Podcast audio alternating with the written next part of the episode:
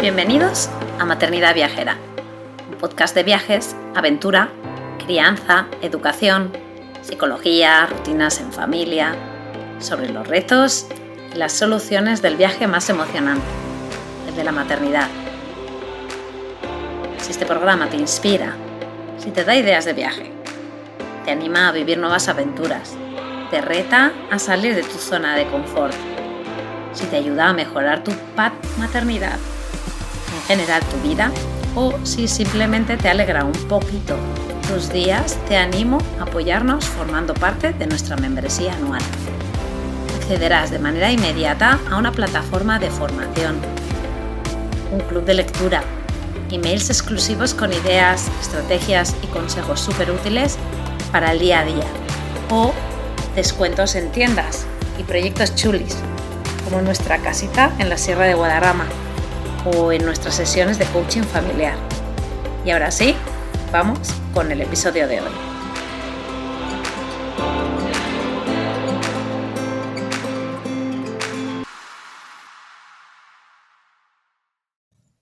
Hola, soy Silvia de travelroute.es y hoy os voy a leer mi artículo Ideas para descubrir el Delta del Ebro, un pequeño paraíso natural. Este artículo lo escribí porque es un lugar que me encanta. He estado varias veces en familia, con autocaravana, incluso también acompañando a mis alumnos en colonias escolares y os voy a proponer muchísimas cosas para hacer y ya veréis ahora escuchando el artículo que os va a encantar. Puestas de sol increíbles, avistamiento de aves, moverse en bicicleta, paisajes que te atrapan, todo el día al aire libre. Esto y más es lo que encontrarás en el Delta del Ebra, en el sur de Cataluña. ¿Aún no conoces esta zona? ¿O ya la conoces y quieres descubrir más actividades para hacer? ¿Te gustaría visitarla en vehículo camper y quieres tener más información práctica para hacerlo? Pues sigue leyendo, te voy a mostrar por qué este lugar es un pequeño paraíso para mí. ¿Qué es el Delta del Ebro? El delta del Ebro es toda la zona alrededor de la desembocadura del río Ebro y es un parque natural que está en constante cambio debido a la erosión. Tiene una superficie de 320 kilómetros, siendo así la zona húmeda más grande de Cataluña. Aquí conviven la, gran riqueza natural con la agricultura, sobre todo de arroz. Otro punto a favor es su clima templado, con inviernos bastante suaves y veranos que, aun siendo calurosos, son agradables por su proximidad al mar, sobre todo por las noches. Y sin más, vamos a por las ideas para descubrir este paraíso. La primera, recorrer el delta en bicicleta. Sin duda, es para mí el mejor e imprescindible plan. Recorrer toda esta zona en bicicleta e ir descubriendo los rincones que vayas encontrando. Parar a admirar los arrozales, las aves, el paisaje, las puestas de sol. Realmente es muy agradable moverse en bicicleta y es bastante fácil, ya que aún siendo grande todo el delta es plano y las carreteras y caminos no son muy transitadas, excepto las más principales y sobre todo en fin de semana. También debo decir por experiencia propia que hay mucha diferencia de tránsito entre semana al fin de semana, así que si puedes ir entre semana mucho mejor. Encontrarás un lugar muy tranquilo y con muy poca gente.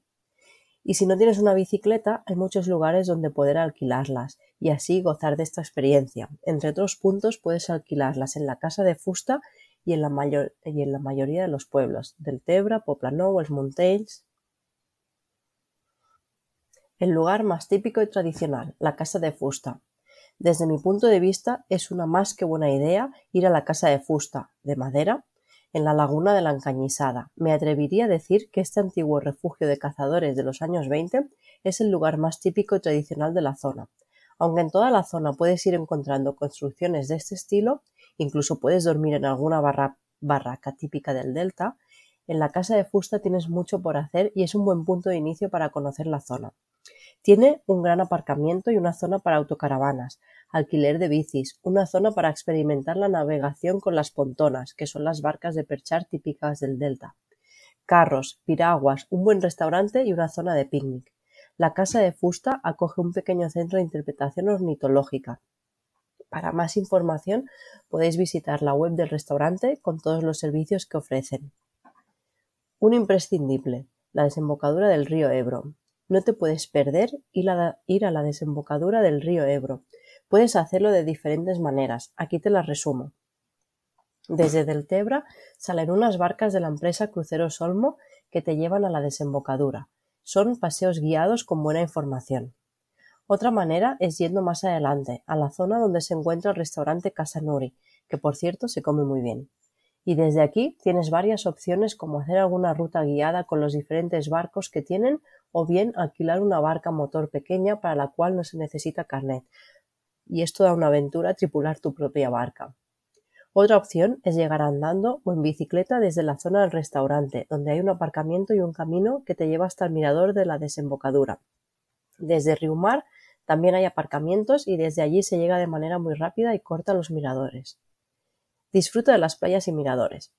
Como ya vas leyendo o escuchando, el delta está repleto de miradores alrededor de, las lagunas, en la desembocadura, en las puntas, Además de las bonitas vistas y poder admirar las formas producto de la erosión, suelen verse muchas aves, sobre todo flamencos en las zonas de lagunas. También os recomiendo unos puntos con unas buenas vistas hacia San Carlas de la Rápita y muy recomendables para las puestas de sol. Son desde las Magdalenas y desde delante de la Torre de San Juan, aunque las puestas de sol son bien bonitas desde muchos puntos de todo el delta. Y como no podía faltar, Disfruta de las largas y poco profundas playas, en las cuales tendrás mucho espacio y estarás en calma. Por decir algunas playas, la playa de Buda me gusta mucho y también su zona de alrededor. La isla de Buda es muy bonita, bien, como todo el delta. La playa del Trabucador, una pequeña lengua de arena desde la cual llegas a la punta de la baña y es un lugar ideal para practicar kitesurf, aunque esta lengua quedó bastante tocada por todas las últimas tormentas y han debido hacer obras de recuperación. Al otro lado del delta tienes la playa del Fangar y el Faro, la playa de Riumar y muchas más. Por playas no será. Y si buscas calas pequeñitas, te recomiendo que te alejes hacia la ampolla. No te olvides de pasear por los bonitos pueblos. Pasear por los pueblos del Delta y comer en algunos de sus restaurantes para degustar comida típica de la zona y sus arroces es otro de los planes que no nos podemos olvidar. Sin duda, el pueblo más bonito para mí es Poplanou del Delta, tiene mucho encanto, rodeado de arrozales, pequeñito y todo blanco. Además, aquí encontráis muchos restaurantes con muy buenas valoraciones y buenos arroces. San Carlas de la Rápita también es otro bonito pueblo para pasear, lleno de restaurantes, con un bonito parque justo delante del mar, el Museo del Mar y varias playas pequeñitas. Si vas a Amposta no te olvides de parar en, el puente colgante. Las vistas hacia Amposta son muy bonitas y también es bien merecida una visita al mercado municipal. ¿Quieres aprender más sobre el arroz y otros temas? Como puedes ver, en el Delta hay mucho por hacer y puedes encontrar propuestas didácticas para aprender más.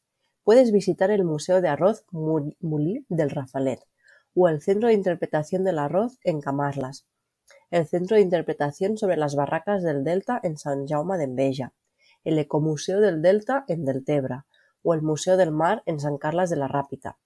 Si prefieres un lugar donde te recomienden y organicen con guía estas actividades didácticas y otras, te recomiendo Casa Madeo, en Poplano del Delta. Es una casa de colonias en la que yo he estado varias veces. Además también es alojamiento turístico y restaurante y organizan actividades para familias. Es un buen lugar para aprender más sobre el proceso del arroz, excursiones guiadas sobre fauna, bicicleta, piragua, senderismo. Otro lugar que me gusta mucho por ser muy completo en temática y actividades es Mondatura Delta. Allí encontraréis un museo para aprender más sobre el delta, salinas y el proceso de la sal, artes de pesca, aves y observación de estas desde su mirador, barcas de perchar. Además de la visita, ofrecen talleres infantiles y actividades en la naturaleza. La entrada familiar de dos adultos y dos niños cuesta 20 euros. ¿Te van las actividades de aventura? Entonces no te pierdas Park Deltaventure, un lugar con multiaventura, actividades con kayak y piraguas, zona de animales, excursiones guiadas, descensos de barrancos y mucho más. Otra opción es el Wake Park, lo encontrarás en Deltebra, al lado del restaurante Casa Nori. Y por la zona y los pueblos de alrededor hay más empresas que organizan actividades de este tipo. Aquí te he recomendado las que yo conozco.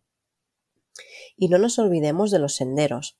Además de los múltiples caminos que tienes para recorrer la zona del delta, un sendero muy recomendable es subir a la Furadada, en la sierra del Montsià, detrás de San Carlas de la Rápita.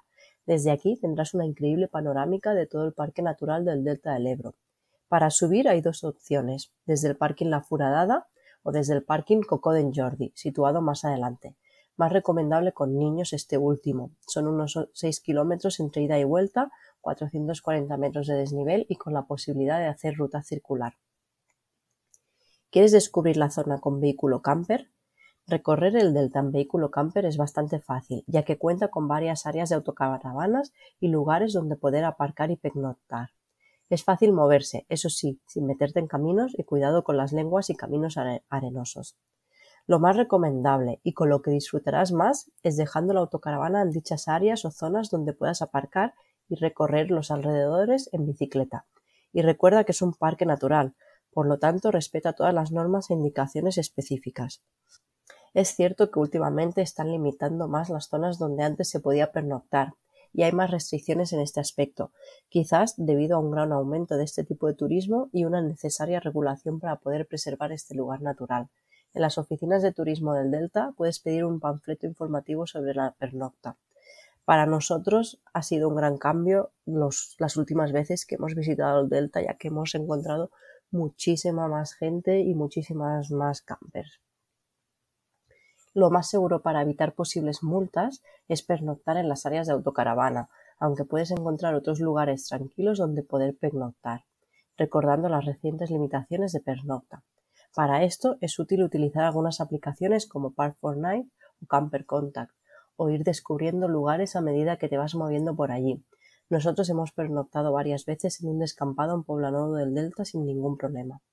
Para aparcar tu vehículo encontrarás varios aparcamientos y también en los pueblos, pero sin acampar, es decir, sin sacar sillas ni nada que sobresalga del perímetro del vehículo. Es muy importante respetar estos aspectos. Aquí tienes un listado de las áreas de autocaravana por la zona, en principio todas con servicios de llenado y vaciado. Casa de Fusta, 9 euros 24 horas. Les Mountains, gratuita.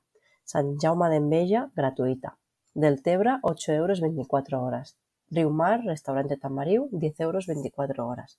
San Carlas de la Rápita, gratuita, aunque alejada y un poco descuidada. Camarlas, gratuita. La Aldea, gratuita. Y si te gusta más la idea de ir a un camping, tienes varias, varias opciones. En Riumar, en la Laguna de la Tancada, en La Ampolla o en San Carlas de la Rápita.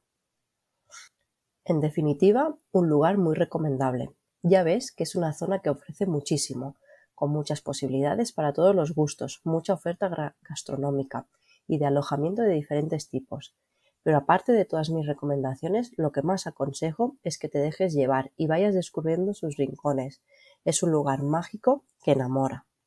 Y como seguro que te quedarán ganas de volver, disfruta del lugar y las actividades con calma. Y para la próxima ya seguirás con aquello que haya quedado pendiente.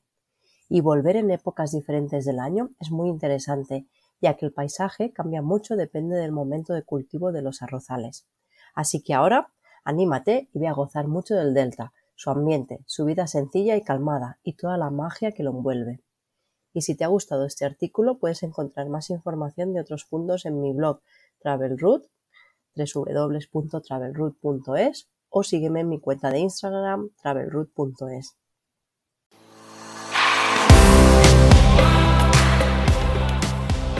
Gracias por quedarte hasta el final. Espero que te haya gustado. Te animo a compartirlo con tus amigas o amigos y apoyarnos formando parte de nuestra membresía anual. Te espero la semana que viene.